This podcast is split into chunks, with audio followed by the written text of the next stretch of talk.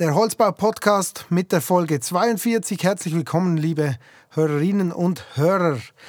Heute sprechen wir über das Thema Stampflehmwände. Ähm, ganz speziell, nicht direkt Holz, aber äh, doch von einem Holzbauer produziert. Ich begrüße recht herzlich Tobias Bucher vom Erne Holzbau. Hallo Sven, vielen Dank für die Einladung. Ich freue mich, dass ich da sein darf.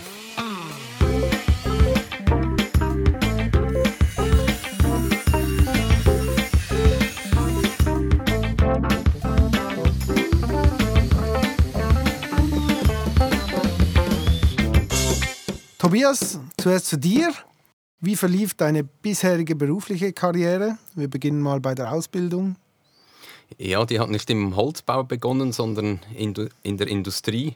Ich habe klassisch die Lehre gemacht bei ABB als Elektromechaniker in Baden, habe dann eine Zeit lang als CNC-Fräser gearbeitet und dann mit berufsbegleitenden Weiterbildungen auch die Jobs gewechselt in die Arbeitsvorbereitung, ähm, im Verkauf Befestigungstechnik und dann jetzt die letzten elf Jahre bei Schenkerstoren. Das war mein Einstieg ins, in die Bauindustrie und jetzt eben seit zwei Jahren bei Erne Holzbau. Da bin ich als Marktentwickler tätig und darf dabei das Thema Stampflehm begleiten. Schön, also doch ein Stück weit noch auf den Holzweg gekommen. Die Firma Erne ist ja nicht unbekannt. Äh, kannst du uns trotzdem kurz erzählen, wer ihr seid und, und was ihr wo überall so macht? Ja, Erne ist eine Gruppe, die ein breites Angebot an Baudienstleistungen anbietet. Wir sind rund 1200 Mitarbeiter in den verschiedenen Bereichen oder verschiedenen Unternehmen. Da ist einmal der Hoch- und der Tiefbau ist der Holzbau. Wir betreiben ein Kies- und Betonwerk. Dann gibt es ein, ein Unternehmen, das Rohrleitungen baut, also sehr breit aufgestellt. Und das ist auch aus unserer Sicht das, das Plus, dass wir vieles aus einem Haus anbieten können. Uns gibt es seit 117 Jahren. Wir sind im Familienbesitz nach wie vor in der vierten Generation jetzt. Im Holzbau setzen wir stark auf den Holz Hybridbau. Wir sind auch Gesamtleister, bauen Module, sind im Systembau tätig, haben eine Fensterfabrik, eine Schreinerei und setzen äh, stark auf die Digitalisierung und digitale Hilfsmittel in der Planung wie auch in der Fertigung. Genau, ähm, wir hatten ja schon mal einen Kollegen von dir zu Gast, Thomas Werle. Ich weiß jetzt nicht mehr genau, welche Folge es war. Damals, damals haben wir über Robotik gesprochen ist ja auch ein Thema jetzt, wenn wir über die, über die Lehmwände sprechen. Ihr habt bei euch in Stein ein neues Bürogebäude errichtet. Vielleicht kannst du uns kurz in das Projekt einführen. Um was geht es ähm, da und, und wie lief das in etwa ab? Ja, genau. Wir brauchten mehr Platz. Also ist ein Büro- und Verwaltung, Verwaltungserweiterungsbau zum, zum bestehenden Bürogebäude. Der Spatenstich war im Dezember 21 und jetzt im, im Juni dieses Jahres sind wir eingezogen. Das Gebäude besteht aus einem EG und zwei Obergeschossen in Elementbau aufgebaut und da sind eben die, diese Kerne aus Stampflehm enthalten. Das ist sicher der außergewöhnlichste Teil an diesem Gebäude. Daneben haben wir aber auch weitere Innovationen das erste Mal äh, live ausprobiert. Da. Der Stampflehm, das sind etwa 600 Quadratmeter Innenwände, die Treppenhaus, Liftkerne respektive die Nasszellenkerne, die Steigzonen wurden da in, in Stampflehm ausgeführt.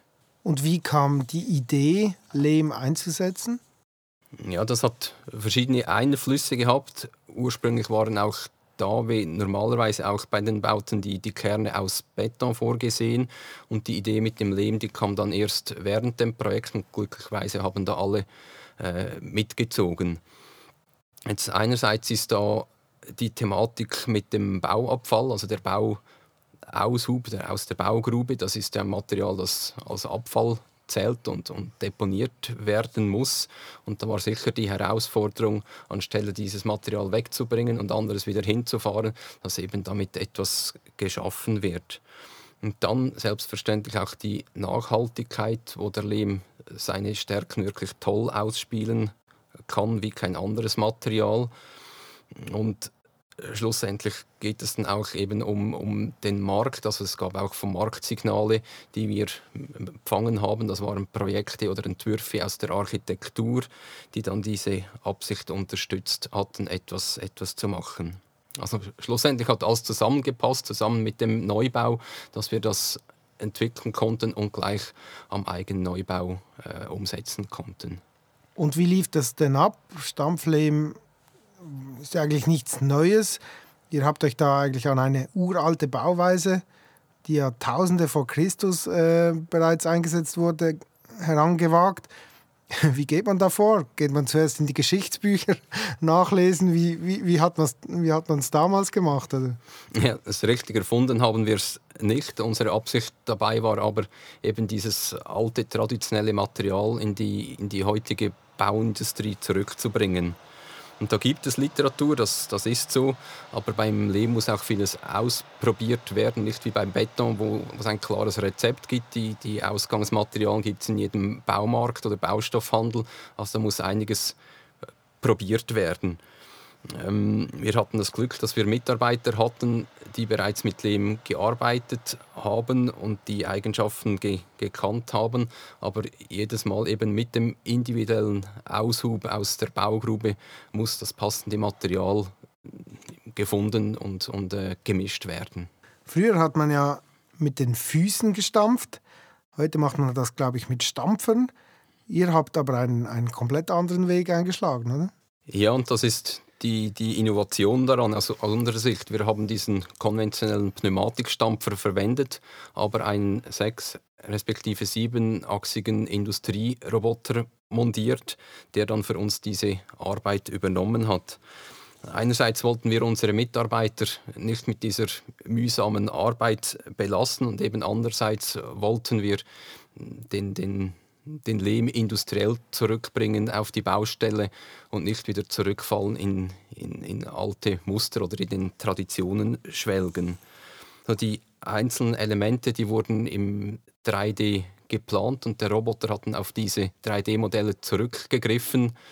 Das heißt, die Planung und die Produktion war eigentlich ein integrierter Bestandteil dieses Neubauprojektes. Und wie sieht denn so ein Produktionsprozess aus? Die Elemente, die haben wir vorgefertigt, komplett wie wir das vom Holzbau kennen. In einem bestehenden Logistikzelt haben wir da die Infrastruktur aufgebaut. Das war eben einerseits der Roboter, das waren Hebefahrzeuge, um die Elemente zu, zu bewegen. Und da haben wir dann eine Baumeisterschalung verwendet, haben Material eingefüllt. Der Roboter hat gestampft, wieder Material eingefüllt und gestampft. Das heißt, das Element ist mit jeder Schicht ist das äh, gewachsen, bis dann eben die endgültige Höhe erreicht war und das Element ausgeschaltet werden konnte. Wir haben da drei Fertigungsboxen nebeneinander aufgebaut und die verbindende äh, Schiene des Roboters dahinter. Das heißt, in einer Box hat der Roboter gestampft, in den beiden anderen waren die Mitarbeiter am Ein- und Ausschalen oder am, am Material nachfüllen. Und dann anschließend an Stampfen eben wurde sie ausgeschaltet. Wir haben dann alle Elemente in unserem Parkhaus eingelagert und zum Austrocknen dort abgestellt. Und nach sechs bis acht Wochen sind die da trocken oder haben die Feuchtigkeit abgegeben. Und dann wurden sie wie große Ziegelsteine im, im Versatz wurden sie aufgebaut mit, äh, mit Lehmmörtel dazwischen. Und dann am Schluss wurden die, die Fugen retuschiert, auch wieder mit dem gleichen Material, so dass man möglichst die Fugen schlussendlich an der Wand nicht mehr sieht.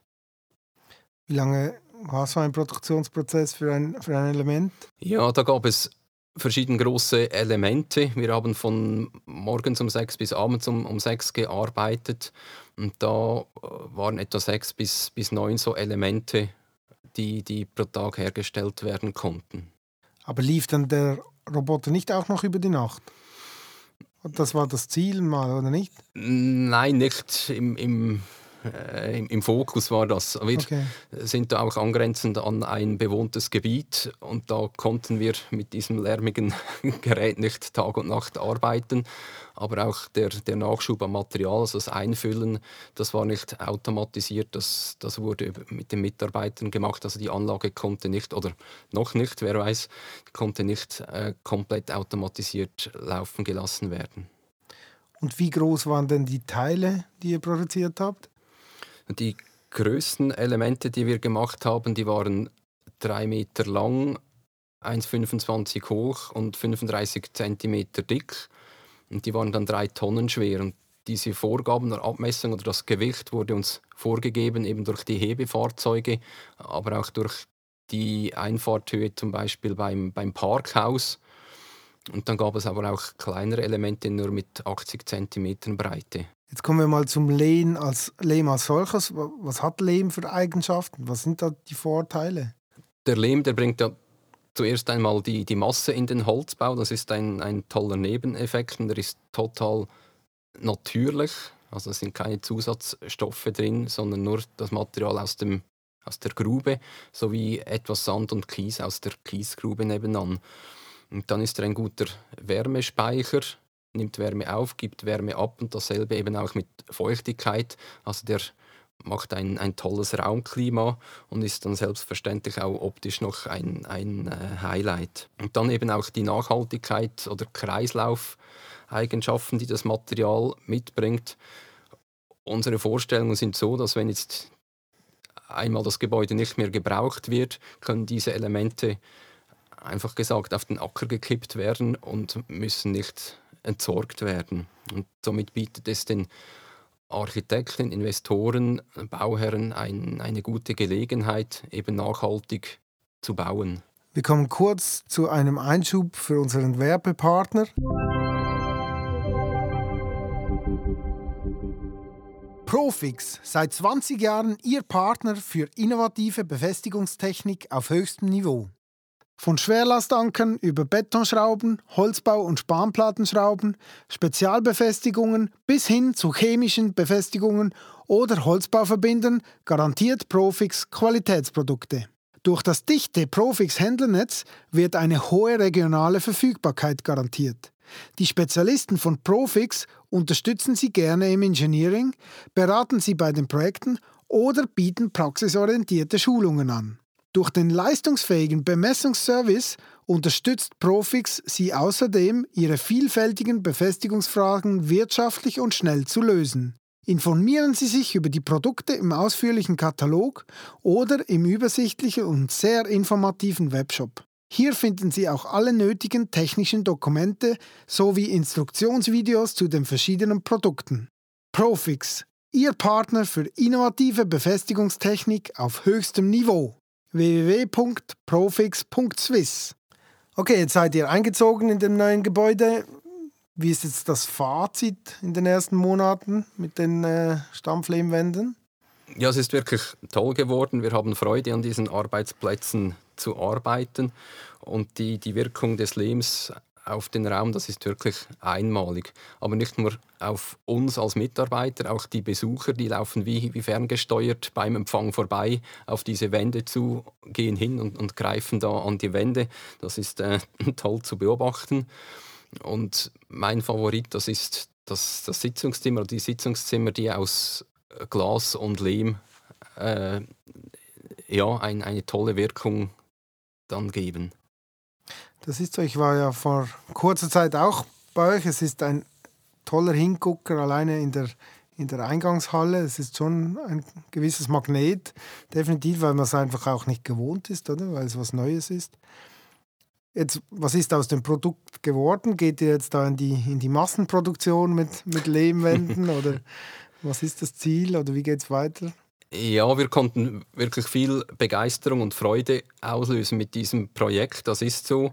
Und jetzt geht es darum, für uns die, die richtigen oder passenden Projekte zu, zu suchen oder zu finden.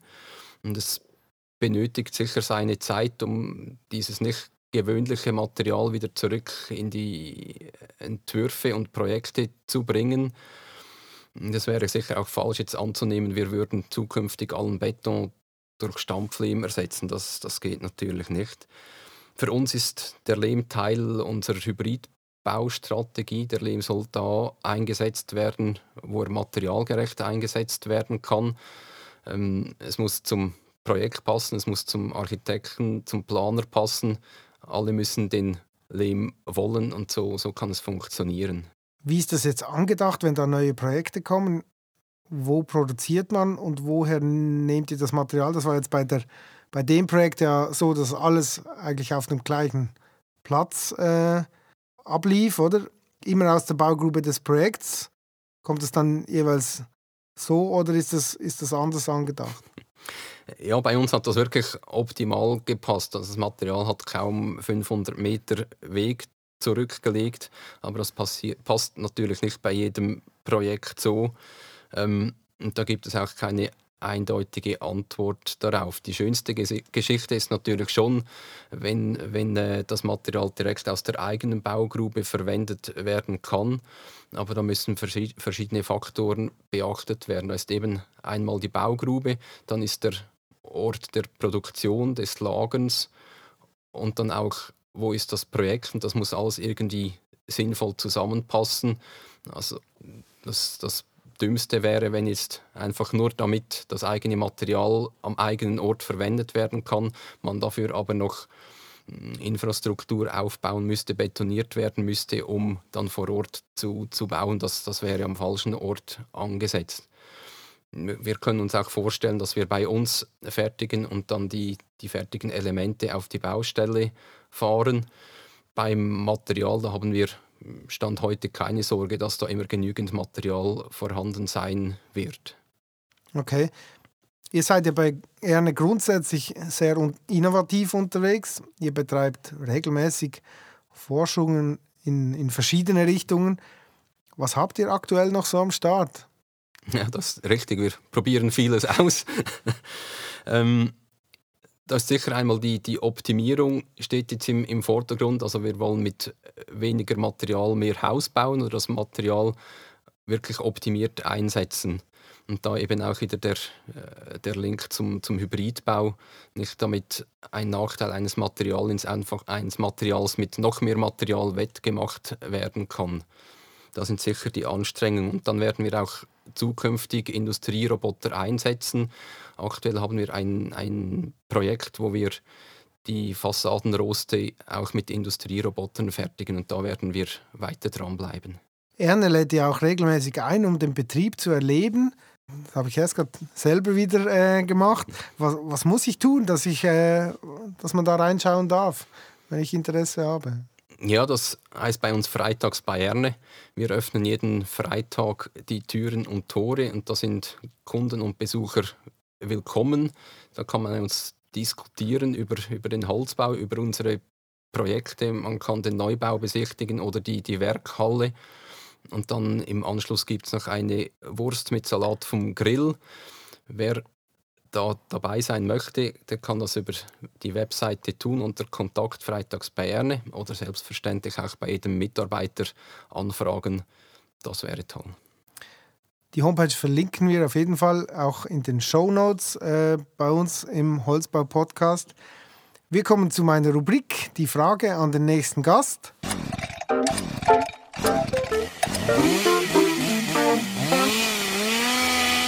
Wir hören uns die Frage von Georg Jeitler an Tobias Bucher an. Ich habe mich ja selbst auch mit äh, Lehm damals beschäftigt, wie ich, äh, wie ich mein eigenes Haus im Brettsperrholz gebaut habe. Und da wollte ich damals äh, ähm, ja, Lehmputz einsetzen, aber damals hat leider dann das Geld noch nicht ganz gereicht. Aber trotzdem, die, also diese Methode ähm, mit Stampflehm interessiert mich sehr. Und äh, da wollte ich fragen, was ist bei diesem Stampflehm noch zusätzlich dabei? Ich kann mir ja vorstellen, dass ähm, ähnlich ist wie Holz, nimmt, wie, wie, das, wie, wie, es beim Holz funktioniert, nimmt, nimmt Feuchtigkeit auf und gibt Feuchtigkeit wieder ab. Und durch, die, durch diese Feuchtigkeitsabgabe ähm, schrumpft, schrumpft der Lehm auch. Und da muss ja irgendeine Art von Bewährung drinnen sein, wahrscheinlich eine natürliche Bewährung, sodass man wie beim Beton eben die, die Risse verteilen kann. Und was dort drinnen ist, noch zusätzlich an sozusagen an unter Anführungszeichen an Bewährung, das würde mich interessieren vom Tobias Bucher. Ja, das Material, das wird ja erdfeucht verarbeitet. Und deshalb wird es dann auch ausgetrocknet. In diesen sechs bis acht Wochen geht das meiste oder die, die, der größte Anteil der Feuchtigkeit geht raus. Und das wird gemacht, eben, dass das Schrumpfen außerhalb des Baus stattfindet und nicht erst auf der Baustelle, wenn die Steine dann aufgemauert sind. Und das Aufnehmen und Abgeben von, Feuchtigkeit, das ist natürlich eine, eine tolle Eigenschaft, die der Lehm mit sich bringt und dann eben sich positiv aufs Raumklima auswirkt. Ähm, eine Bewährung haben wir nicht drin. Da sind auch keine anderen Zusatzstoffe wie Zement drin. Das wäre auch noch verlockend, da die Festigkeit zu, zu erhöhen mit, mit Zement. Aber da ist nichts drin. Da sind einzig über den Türelementen ist ein Armierungsnetz eingestampft worden, weil wir da etwas Bedenken hatten, ob bis der Rahmen eingebaut wird, dieses Element auch hält und nicht durchhängt und, und bricht. Aber sonst ist da gar nichts drin. Sehr gut. Ähm, dann kommen wir zur Frage an den nächsten Gast. Mein nächster Gast wird Stefan Israng sein von den Fokushelden. Er ist eigentlich spezialisiert auf die Produktivitätssteigerung oder die Fokussierung ähm, unserer täglichen Arbeit. Da bin ich sehr gespannt drauf. Was darf ich äh, Stefan für eine Frage mitnehmen? Ja, Stefan, mich würde das Wunder nehmen, wie du einen Tipp geben kannst. Wir kennen alle diese Situation, man ist am Arbeiten, daneben ist einer am Telefonieren, auf dem Handy blinkt es, im Bildschirm wird eine neue Mail angezeigt, es laufen grüßende Kollegen vorbei. Gibt es ein todsicheres oder einfaches Mittel, um trotz all dem auch noch äh, gleichzeitig fokussiert arbeiten zu können? Das Thema Ablenkung werden wir auf jeden Fall diskutieren. Vielen Dank für diese Frage, Tobias. Wir kommen zum Ende. Herzlichen Dank für deinen Besuch, für deine interessanten Ausführungen zum Thema Stampflehmwände. Ähm, ich kann es nochmal erwähnen. Es ist sehr, es würde, würde auf jeden Fall Spaß machen. Also ich, ich, ich kann das empfehlen, bei Erne mal vorbeizugehen, diese Wände anzuschauen. Eine sehr tolle Sache. Vielen Dank für den Besuch im Studio. Vielen Dank dir, Sven. Hat viel Spaß gemacht. Danke.